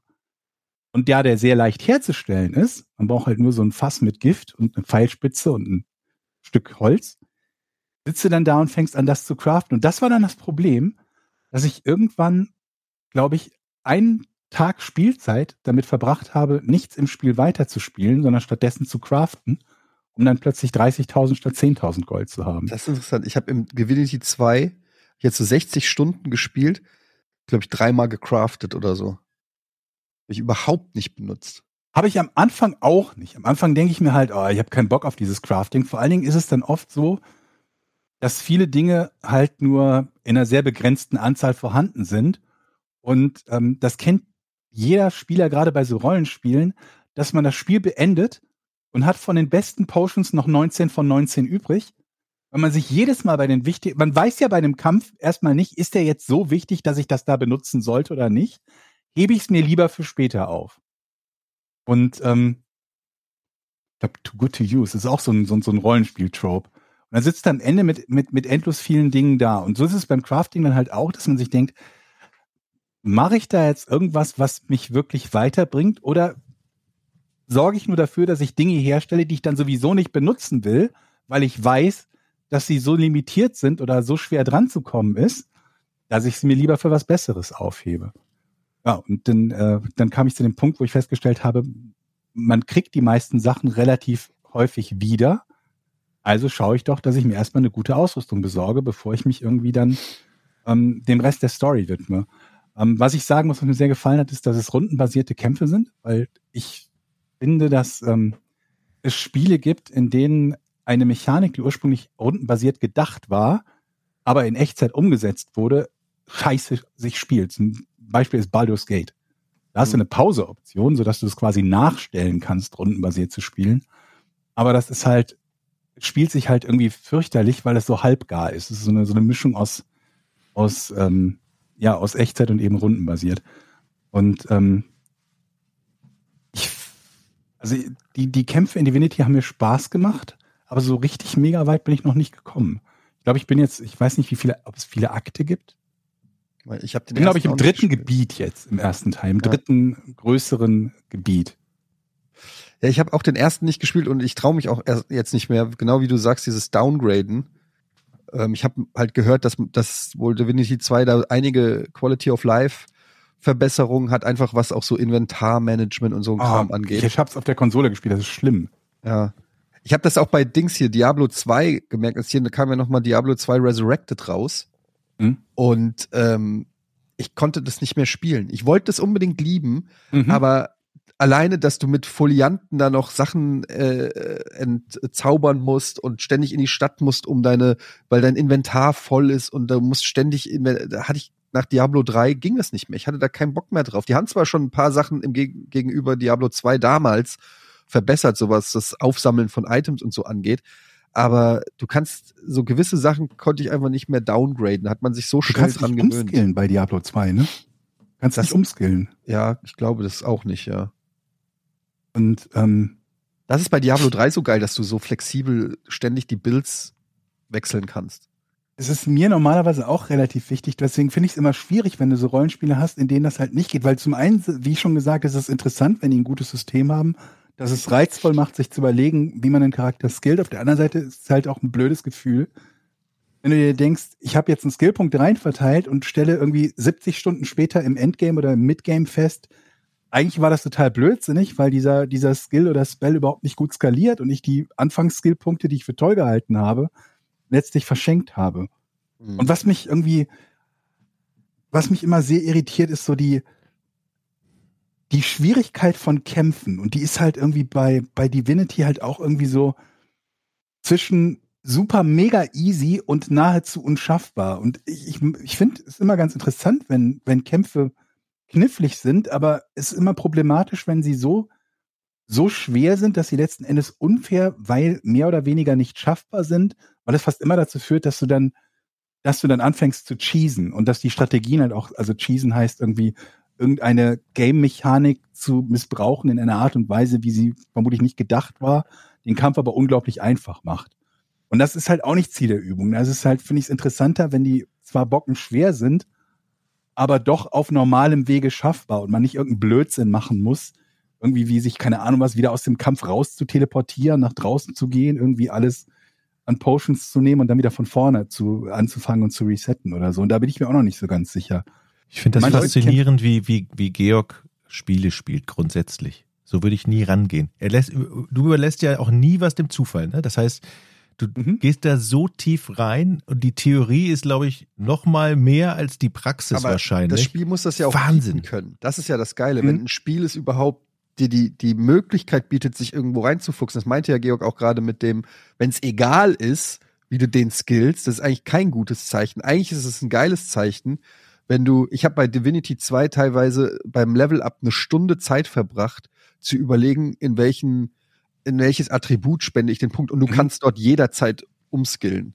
Mhm. Nach dem Tutorial-Level kannst du jederzeit komplett alles umskillen und, und super easy ähm, wieder neu verteilen. Und trotzdem sitze ich teilweise da und überlege, mache ich jetzt, will ich jetzt lieber mehr 2% Wahrscheinlichkeit äh, kritische Treffer oder will ich doch lieber mehr Stärke oder äh, sollte er sich lieber einen Meter weiter bewegen? Was ist und so? Das macht richtig Bock bei dem Spiel, sich da so komplett reinzu. Also wenn man darauf Bock hat. Es gibt natürlich auch Leute, die sagen, Ja, es nee, gibt, da habe ich halt das Ding ist immer, es gibt ja kein richtig und kein falsch. Ne? Es gibt halt, wenn du ein Spiel spielst und es dir Spaß macht, dann, dann hat dieses Spiel und du als Spieler alles richtig gemacht. Das ist immer, was ich so absurd finde, ist, wenn andere Leute, die, die auch Computerspiele spielen, einem erzählen wollen, wie man ein Spiel richtig zu spielen hat. Ne? Und es gibt halt Leute, die mögen irgendwie storybasiert ein Spiel zu spielen, die interessieren sich irgendwie für jeden Text, der irgendwo gedruckt oder geschrieben oder gesprochen wird. Und für die sind, keine Ahnung, Kämpfe und Spielmechaniken nur notwendiges Übel. Ne? Die wollen halt die Story durchspielen und ähm, ja, mehr nicht. Und dann gibt's halt äh, andere Spieler, die halt sagen, mir macht am meisten Spaß, wie man, keine Ahnung, wie man kämpft oder uns sich auf Kämpfe vorbereitet und so. Und da habe ich halt Bock drauf. Und wo andere ähm, Lore-Videos sich anschauen oder irgendwelche Texte nachlesen, da schaue ich halt in Foren, äh, in wie, wie viel, wie viel Rüstung, wie viel Prozent physische Schadensreduktion gibt oder so. Das ist halt, Ja, ist Ja. schön. ja, Also, also Von mir gibt's eine Empfehlung und nächstes Jahr kommt von den Leuten, die Divinity 1 und 2 gemacht haben, kommt äh, Baldur's Gate 3. Ja. Da gibt's jetzt schon im Early Access, kann man jetzt schon spielen, aber ich warte da auch auf die äh, finale Version und es ist eines meiner Most Wanted äh, Spiele tatsächlich für nächstes Jahr. Ich habe da richtig Bock drauf. Ähm, und ja, wer Bock hat, sich mal mit einem so klassischen Rollenspiel, wie man es eben auch früher vom PC kannte, so Baldur's Gate mäßig, äh, zu beschäftigen. Viel Story, viel Texte, aber auch viele Freiheiten. Der sollte sich Divinity 1 Wobei ich sagen muss, also bei, bei Baldur's Gate wurde ja immer genannt als eines der Top-Spiele, Top-Rollenspiele, die das Genre damals wiederbelebt, neu belebt haben, wie man immer das nennen möchte. Und ähm, Divinity ist deutlich später rausgekommen. Ich glaube, das erste irgendwie 2014 oder ich weiß es gar nicht genau. Und Baldur's Gate war irgendwie Anfang 2000er, Ende 90er oder so.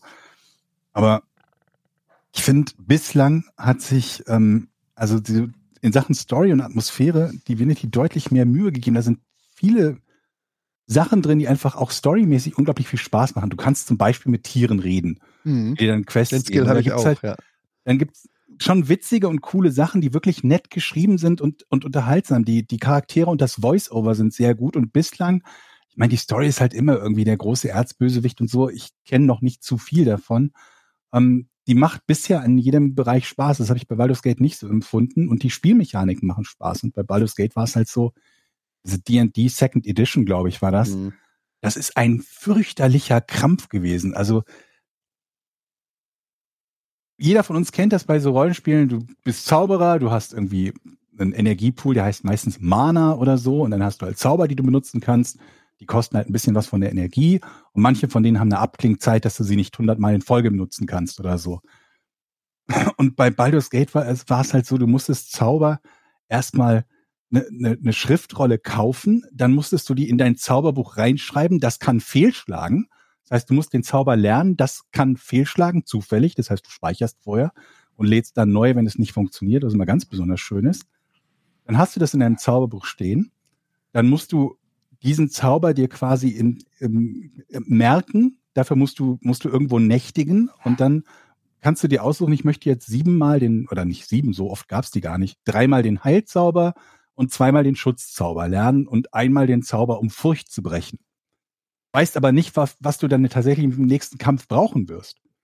Und kannst es auch nicht spontan ändern, weil du ja immer übernachten musst, um das äh, um dieses Setup wieder zu ändern. Und das hat zu so einer Spielmechanik geführt, die echt wild war. Sehr, sehr wild. Und du hast ja auch hundert verschiedene Statusmöglichkeiten, die die Charaktere haben können, die aber auch alle völlig undurchsichtig sind, wo du selbst auf Fanseiten kaum nachlesen kannst, welcher Status was bedeutet oder wie man es einen Gegner überhaupt ansehen kann. Dann zauberst du irgendwas und denkst dir, haha, den Ja. versteinere ich jetzt immun.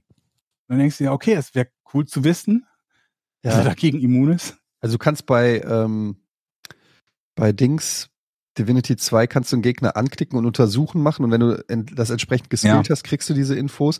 Aber es gibt zum Beispiel auch so Mechaniken, ähm, dass du äh, ja, dass, dass da ein Gegner erst einfriert, wenn du ihn vorher nass gemacht hast und einen, Mhm. einen Kältezauberspruch machst. So eig- eigentlich logisch, aber solche Kleinigkeiten, das musst du halt alles erstmal wissen und Kettenreaktionen manchmal äh, oder zum Beispiel können, kannst du einen Zauberspruch, das können auch Gegner machen, können dich so verhexen, dass Heilzauber dich dir Schaden, Schaden machen. machen, ja. Manchmal kriege ich das gar nicht mit, weil so viel abgeht und der Gegner so schnell auch irgendwelche Mhm. Sachen macht und dann sehe ich, oh, mein Charakter ist, äh, dem geht's voll schlecht, der hat nur noch 10 HP, dem heile ich jetzt mal, paff ist der tot. ja. Äh, Solche Geschichten. Die, die Kombos sind super interessant. Das ist eines der Spiele, bei denen ich Kombos mitbekommen habe zum ersten Mal, wo sie mir Spaß gemacht haben, war Mass Effect. Und dann habe ich mir diese Trilogie nochmal gekauft, weil ich mir dachte, das ist eigentlich ganz geil. Ich habe es beim ersten und zweiten total wenig benutzt, erst ab dem dritten. Nur um festzustellen, so richtig implementiert ist diese Mechanik überhaupt erst ab dem dritten Teil. Mhm. Und da ist sie halt cool. Bei, bei Mass Effect gibt's dann irgendwie auch so verschiedene, ja, im Prinzip verschiedene Elementararten, nur halt in der futuristischen Variante. Da heißen sie halt nicht Feuer, Erde, Wasser und sonst irgendwas, sondern haben halt andere Namen. Und dann hast du halt, ähm, benutzt den Skill Nummer eins und wenn du dann einen bestimmten Skill Nummer zwei oder drei benutzt, dann gibt's halt irgendwie eine riesengroße Explosion und davon kannst du wiederum verschiedene Ketten ähm, auch erzeugen. Und das ist halt ganz spannend. Sowas ähnliches gibt's in Divinity halt auch, wo du Öl auf dem Boden verteilst und dann kannst du halt eine Flamme drauf schießen, dann brennt diese Ölfläche. Diese brennende Fläche erzeugt Rauch. Dieser Rauch nimmt Gegnern die Sicht, sodass dich die Fernkämpfer nicht mehr treffen können. Und so hast du halt ein taktisches Element, das ein Kampf, der vorher unschaffbar schien, wenn du einfach nur drauf losballerst, plötzlich super easy wird, indem du einfach den gegnerischen Fernkämpfern die Sicht blockst und so. Das macht schon Spaß. Ich wäre Das der halt die Typ, Bosskämpfe, der, wo der Geg Gegner halt äh, die Initiative hat und das erste, was er macht, ist mit einem Zauber deine gesamte Gruppe killen und dann steht er ja neu anfangen. ich bin immer der Typ, der einfach irgendwo reinläuft in den Kampf. Ja. So. Macht man ja. Ich finde es ja auch okay, wenn das, wenn das, wenn man das macht und wenn es meistens geht und wenn nicht, hat man ein Gefühl, warum es nicht geklappt hat. Ja, das Gefühl Blöd fehlt mir halt, Wenn du total. dir denkst, ich habe mich, ich bin auf alles vorbereitet. Habe die richtige Gruppenzusammenstellung, ich habe alle Zauber gelernt, ich habe mein Equipment verzaubert, ich habe überall Resistenten. Rennst zum Boss rein, kabum, Ladescreen. Und dann denkst du ja, okay. Ich hatte gestern, sorry fürs Abnörden, gerade bei Divinity, Leute, ihr könnt es gerne skippen, aber es ist einfach auch so geil. Ich hatte gestern original so eine Situation, da wusstest du schon, okay, das wird ein Bosskampf, und da waren dann so fünf Zwerge. Ich habe mich extra so um die umzingelt schon im Vorfeld, bevor ich den Kampf getriggert habe, mich positioniert und alles und dachte, okay, das wird ja ein Piece of Cake.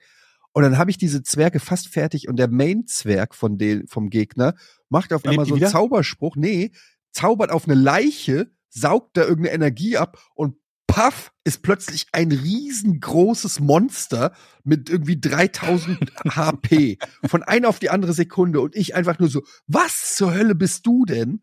Und plötzlich hat der Kampf, wo ich dachte, der ist schon fast zu Ende, hat Mhm. noch mal eine Dreiviertelstunde gedauert, bis ich dieses Vieh dann niedergerungen Das habe. sind aber geile Das- Elemente im Spiel, finde ich. Ja, aber das war auch so eine Situation, wo du halt so reinrennst und überhaupt nicht damit rechnest, was da noch am Ende im wahrsten Sinne des Wortes für einen Rattenschwanz auf dich wartet.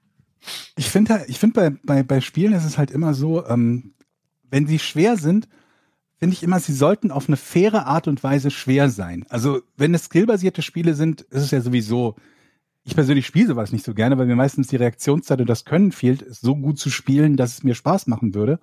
Aber ansonsten bei so Rollenspielen oder so möchte ich das Gefühl haben, dass etwas schwer, aber fair ist. Also nicht die Situation, dass du zum Beispiel zwei Türen hast, du machst die rechte auf und bist tot, du machst die linke auf und es geht weiter. Der einzige Weg, es zu vermeiden ist, es einmal falsch gemacht zu haben oder zufällig die richtige Variante zu wählen. Das finde ich immer fürchterlich. Und das ist immer so ganz simples, eine simple Art und Weise, etwas schwer zu machen, indem man einfach un, also etwas unfair macht. Was ich immer ganz geil finde, ist, wenn du das Gefühl hast, ähm, ich habe zwar voll aufs Maul bekommen, ich weiß aber warum. Also ich weiß, was, was ich hätte richtig machen können, sollen und müssen. Das, Das ist halt die, immer die, so- die Souls-Spiele für dich werden, äh, da hast du natürlich dieses Re reflexmäßige, Skillding drin. aber die ich. sind eigentlich genau dieses, dass die zwar hart sind, aber nicht unfair und dass du eigentlich immer weißt, warum du gerade getroffen wurdest oder warum du gestorben bist und ähm, das beim nächsten Mal besser machst und halt auch dadurch diese Lernkurve steigst. Allerdings ist es auch schon sehr frustig oft. Ich finde halt, also bei den skillbasierten Sachen, gerade bei Rollenspielen, finde ich das immer schwierig. Zum Beispiel, wenn du so ein Spiel hast und du spielst einen Scharfschützen und du hast jeden Skillpunkt verteilt, um quasi der beste Scharfschütze der Welt zu sein. Im ganzen Spiel gibt es keinen einzigen Skillpunkt, der dich besser machen würde. Das Spiel steht und fällt aber damit, ob du als Spieler den Kopf anklicken kannst, schnell genug oder nicht. Also ob du als Spieler gut genug bist oder nicht. Der beste Scharfschütze der Welt, den du spielst, ist halt grottig, wenn du als Spieler nicht gut bist und umgekehrt auch. Wenn du keine Skillpunkte verteilt hast, aber eine gute Reaktionszeit oder gutes Aiming, ist das super gut. Und das macht mir persönlich bei dem Rollenspieler überhaupt keinen Spaß, weil dann brauche ich dieses Skillpunktesystem nicht. Da kann ich auch einen Shooter spielen. Wenn ich einfach nur will, wenn ich gut treffe, dann trifft mein Charakter gut. Wir, ich würde sagen, wir verzichten jetzt mal aufs Rätsel für diese Folge, wenn ihr einverstanden seid. Oder weil ich weiß nicht, ich habe noch. Okay, ich gucke gerade in sehr enttäuschte Augen. Ja. Hast du ein leichtes Rätsel? Weil ich habe ein Äh. bisschen Zeitdruck. Ich habe, äh, müssen uns, also wir können jetzt nicht, ich kann nicht mehr eine halbe Stunde machen jetzt. Wir haben uns Okay. ein bisschen festgequatscht mit Rollenspielen, was ich geil finde, aber Was wenn es machen jetzt noch wir? ein langes Rätsel ist, dann. Patreon-Fragen oder ein kurzes Rätsel, Georg? Ich habe nicht mehrere, ich habe ein Rätsel. Ist es, was würdest du sagen? Du Was kennst unsere Intelligenz. Was traust du uns zu? Wir können ja sagen, Ist du gibst. machbar, Ist ich. machbar. Okay, du, das und sonst gibst du lange. Komm, einen let's frühen do it. Jetzt will ich wissen, was es ist.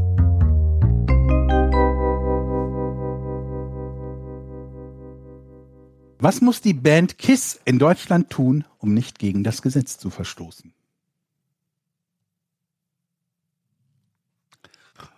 Okay. Hat es etwas mit der, äh, mit ihren Masken zu tun? Nee, Oh. Hat es etwas mit ihrer Show, Bühnenshow zu tun? nee, Hat es etwas mit äh, ihrer Musik zu tun? nee, Hat es etwas mit ihrem Äußeren zu tun? Okay, wow. Aber das ist doch das Einzige, wo, was man mit Kiss in Verbindung bringt, dass Tipp. sie so aussehen. was, was unterscheidet denn Kiss denn sonst dann noch von? Hat es was mit dem Namen der Band zu tun? hat etwas mit dem Namen zu tun. Mit Kiss. Ich weiß es. Sorry. Ha. Och, nö. Easy Rätsel. La, da, da, da, da, da, da. Ich weiß es. Sie müssen die beiden S-Buchstaben anders machen, weil das sonst äh, SS-Runen sind. Absolut richtig. Das ist die Lösung. Die verwenden in Deutschland, Oh, Entschuldigung.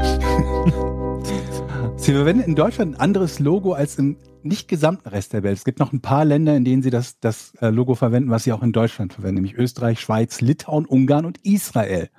Das Originallogo hat zwei Blitze Hm. als S und S von KISS. Und die sehen halt aus wie die SS-Runen. Und die sind wiederum nach Paragraph 86a des Strafgesetzbuches verboten, weil sie den Symbolen verfassungsfeindlicher Organisationen zum Verwechseln ähnlich sehen. Und deshalb müssen sie in Deutschland ein anderes Logo verwenden, tatsächlich. Das machen sie nicht nur, damit keiner sauer ist, sondern sind tatsächlich gezwungen dazu. Na, Jochen? völlig richtig. Sag was. Herzlichen Glückwunsch. Das war gut, gell? Abgeliefert, Ja? würde ich sagen. Abgeliefert. Ja, On ich hatte point. keine Zeit heute. Ich, äh, ihr wisst, äh, manchmal mache ich halt gerne hier eine Show beim Rätsel. Einfach aus Ja, das ist Entertainment. eigentlich aber immer so. In 200 Folgen hätten wir das Rätsel jedes Mal in zwei Minuten Ja. lösen können. Aber Diesmal ist Zeitdruck einfach. Aber lustigerweise, dieses, ich, ich muss gerade dran denken, ich habe so ein Spiel gespielt, äh, ähm, das heißt ähm, Spellbook Demon Slayer. Ähm, und da gibt es einen Zauberspruch. Und dieser Zauberspruch ist so ein Wirbel, der einfach fucking nochmal aussieht wie ein wirbelndes Hakenkreuz. Mhm. Und das sieht so krass wie ein Hakenkreuz aus, dass ich, das hat so einen faden Beigeschmack, weil ich mir einerseits denke, ja, okay, ein Wirbel sieht irgendwie so aus, aber auf der anderen Seite können mir die Entwickler nicht, also die, die müssen doch wissen auch, wie das halt aussieht. Und ich weiß nicht, meint ihr sowas ist Zufall? Ähm, pff, das ist eine gute Frage, weil ich meine, das sind ja dieses, das, das, äh, ähm, das Symbol ist ja ursprünglich ein Sonnensymbol. Ja. Von daher bei Computerspielen, dass wenn irgendwie so Mythologie herangezogen wird, dass alle möglichen Symbole irgendwelchen keltischen, nordischen oder sonst welchen Symbolen ähnelt, das ist, glaube ich, gegeben. Warum man jetzt ein Hakenkreuz nicht erkennt oder sich nicht denkt, vielleicht nehme ich da doch besser was anderes, das weiß ich dann auch nicht so genau. Ich wüsste jetzt nicht, das müsste natürlich ein Bild von dem, Ja, von dem Symbol machen, ob das, ob, das, ob das jedem so geht. Man könnte es halt Aber easy dieser- rund machen statt eckig und dann würde es halt gehen. dieser, dieser Paragraph, der ist eigentlich, der ist uns dreien schon häufiger begegnet, weil das auch sehr viele Computerspiele in Deutschland betroffen hat. Die nämlich deshalb äh, äh, zum Beispiel ähm, andere Symbole verwenden mussten, auch wenn sie in einem historischen Kontext waren und dort irgendwelche Nazis vorkamen, Mhm. um sich nicht äh, nach Paragraph 86a strafbar zu machen, weil, glaube ich, damals zumindest ähm, die Computerspiele nicht als Kunstform gegelten, äh, gegolten haben, für die es Ausnahmen gibt.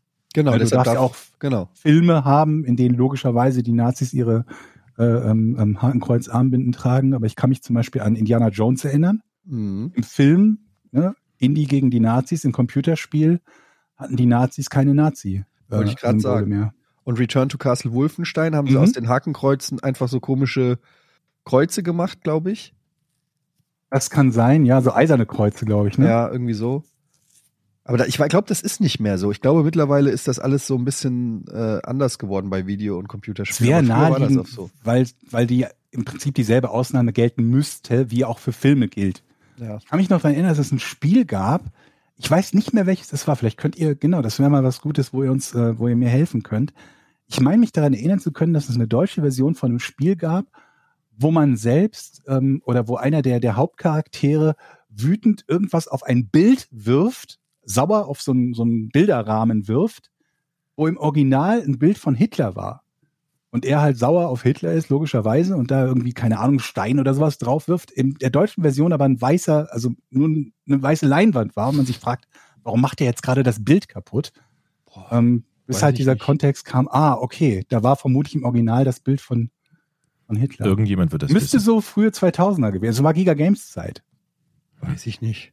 Fällt mir gar nicht ein. Aber kriegt bestimmt, kriegen wir bestimmt geschickt. Ja. Apropos, wenn ihr uns äh, was schicken wollt, dann kommt doch mal auf unsere Patreon-Seite. Patreon.com slash Podcast ohne Namen.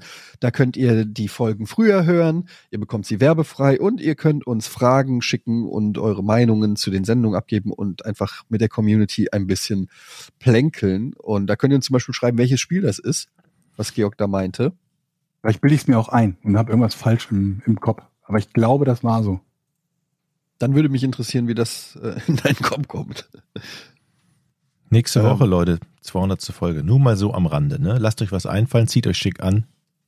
Das Ja, wird- wir haben echt gar nichts geplant, ne? Tatsächlich. Muss man sagen. ja. Ah, Eine Sache noch, äh, wenn ihr mir Fragen schicken wollt für fürs Quiz, dann schickt die mir am besten als Direktnachricht auf Twitter. Ihr könnt mir die Nachrichten unmittelbar schicken. Schickt mir bitte keine Nachrichten, um sie weiterzuleiten an Etienne oder Jochen, weil man denen keine Nachrichten direkt schicken kann.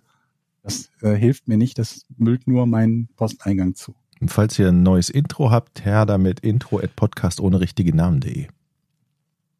Jetzt kriegst du über die Intro-E-Mail-Adresse die Nachrichten an Etienne von Leuten, die sagen, ich kann Etienne keine E-Mail schicken, weil ich keine E-Mail von Etienne habe. Die Leute können mir per Instagram schicken. Machen die auch manchmal. Okay. Ähm, okay, hier. Frage oder ähm, Scheiß rein heißt er. Gesundheit. Entschuldigung. Moin ihr drei. Jetzt ist es allen Frauen erlaubt, im Schwimmbad oben ohne rumzulaufen. Was haltet ihr davon? Jochen, da würde mich dein Take interessieren. Och, ich finde es, ähm, finde ich okay. Kann ich mit leben. Aber was ist, gibt's da ein neues Gesetz oder was, dass es früher verboten wurde? Ist das wirklich so? Ich kann mir Oder? das gar nicht vorstellen. Da kriegst du doch sofort eine gelbe Karte vom Bademeister. Hier. Geht doch nicht. Ich habe keine Ahnung. Ich bin, glaube ich, zuletzt irgendwie 1992 im Schwimmbad gewesen, habe auch keine Kids, mit denen ich ins Schwimmbad gehen würde. Von daher Ja. betrifft mich das jetzt nicht. Aber ich meine, vorher am Strand, da kann doch auch jeder, konnte jeder oben ohne. In den USA ist das nicht so, ne? Ich habe keine Am Ahnung. Strand?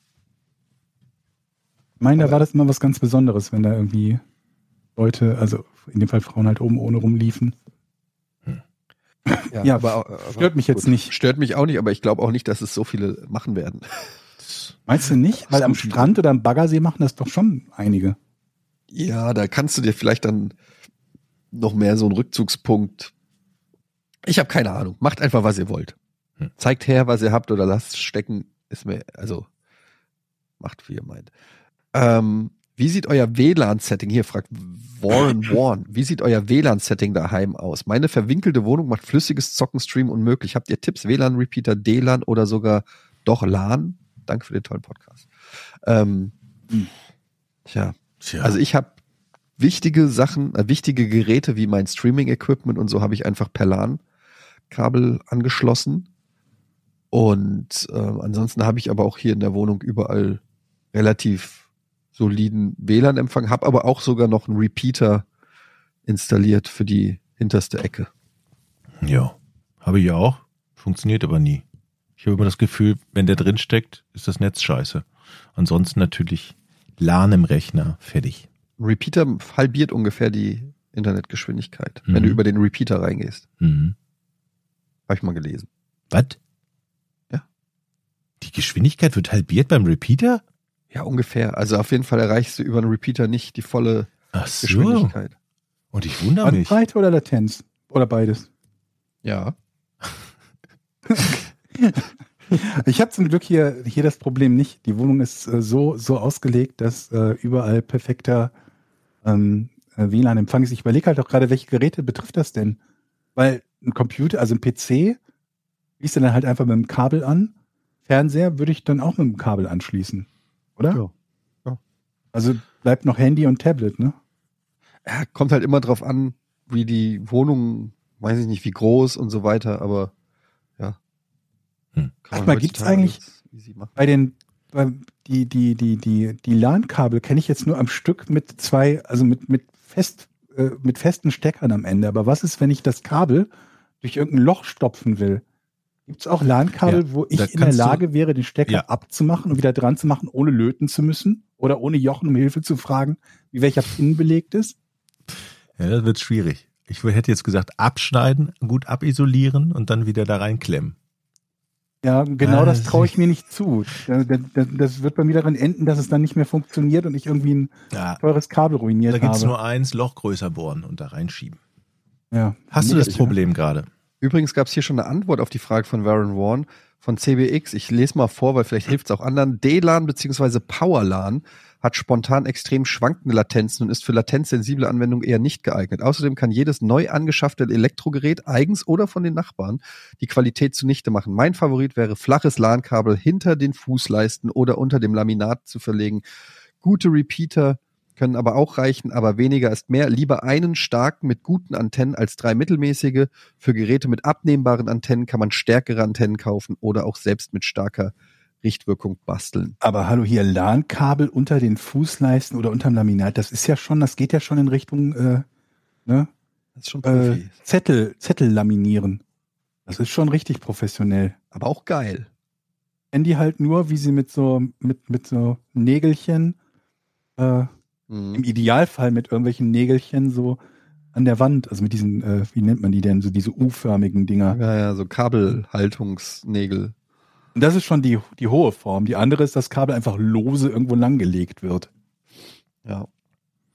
Voizer, Frage an Georg und Eddie. Spürt ihr schon die Midlife-Krise? Kommen. Und Jochen, wie war deine? Haha. Für einen soliden. Sag ich, wenn, sag ich, wenn die vorbei ist? Dann, dann berichte ich gerne. Ja, also ich habe gefühlt äh, seit meinem 30. Lebensjahr die Midlife Crisis und äh, ja, keine Ahnung, ständiges Hinterfragen der eigenen Entscheidungen und Rückblicken aufs eigene Leben und überlegen, ob welche Entscheidungen richtig waren und ähm, fühl, sich alt fühlen und dass alle spaßigen Sachen hinter einem liegen und vor einem nur noch Ach du Scheiße, echt? die schlimmen Sachen liegen. Ja, das habe ich eigentlich äh, rund um die Uhr. Aber Ja, heute, aber doch nicht Also, heute an deinem Geburtstag da bestimmt nicht. Hä? Gerade am Geburtstag, Ja, oder? Gerade am Geburtstag. Ja, für mich ist Geburtstag mittlerweile ein reiner Trauertag. So ist wirklich so. Och Mann.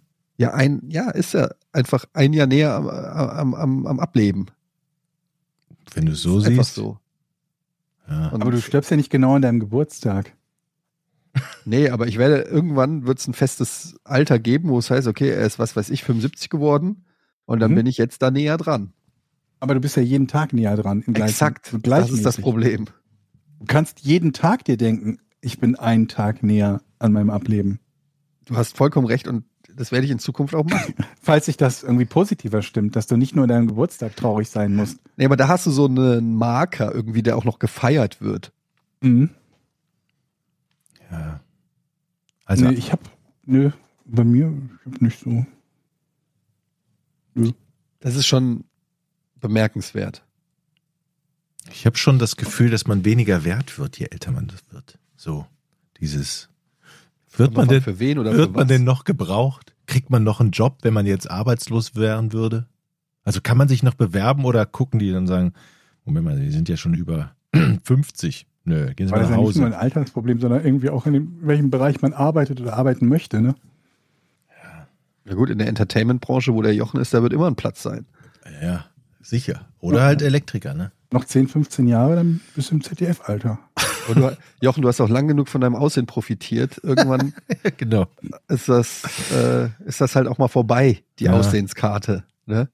Irgendwann musst du auch Inhalte abliefern, kannst nicht nur mit deinem schönen Gesicht äh, dir die Türen öffnen lassen. Ja, das Noch geht's. klappt vielleicht auf Twitch noch oder auf OnlyFans.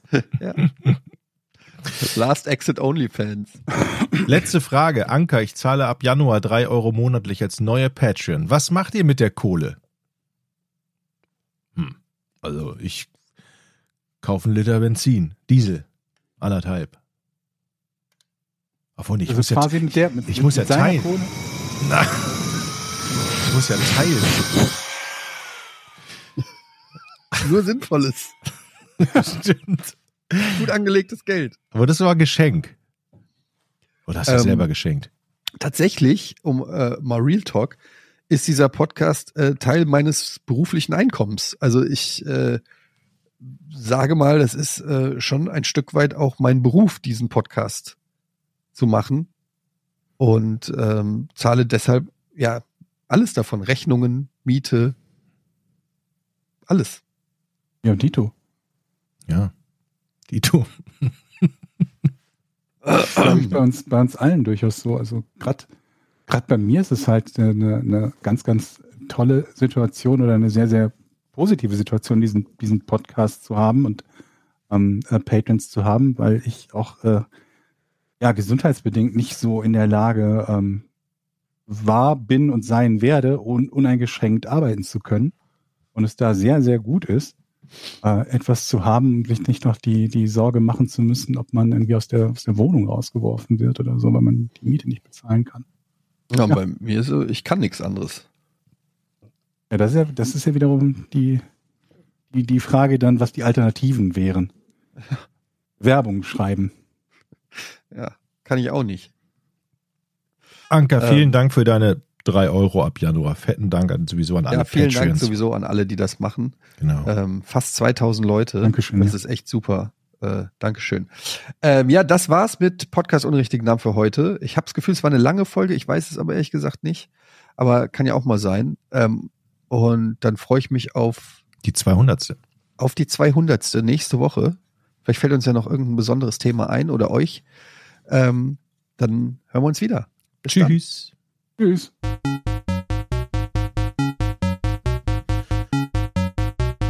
Dann habe ich Mike Tyson aufs Maul gehauen.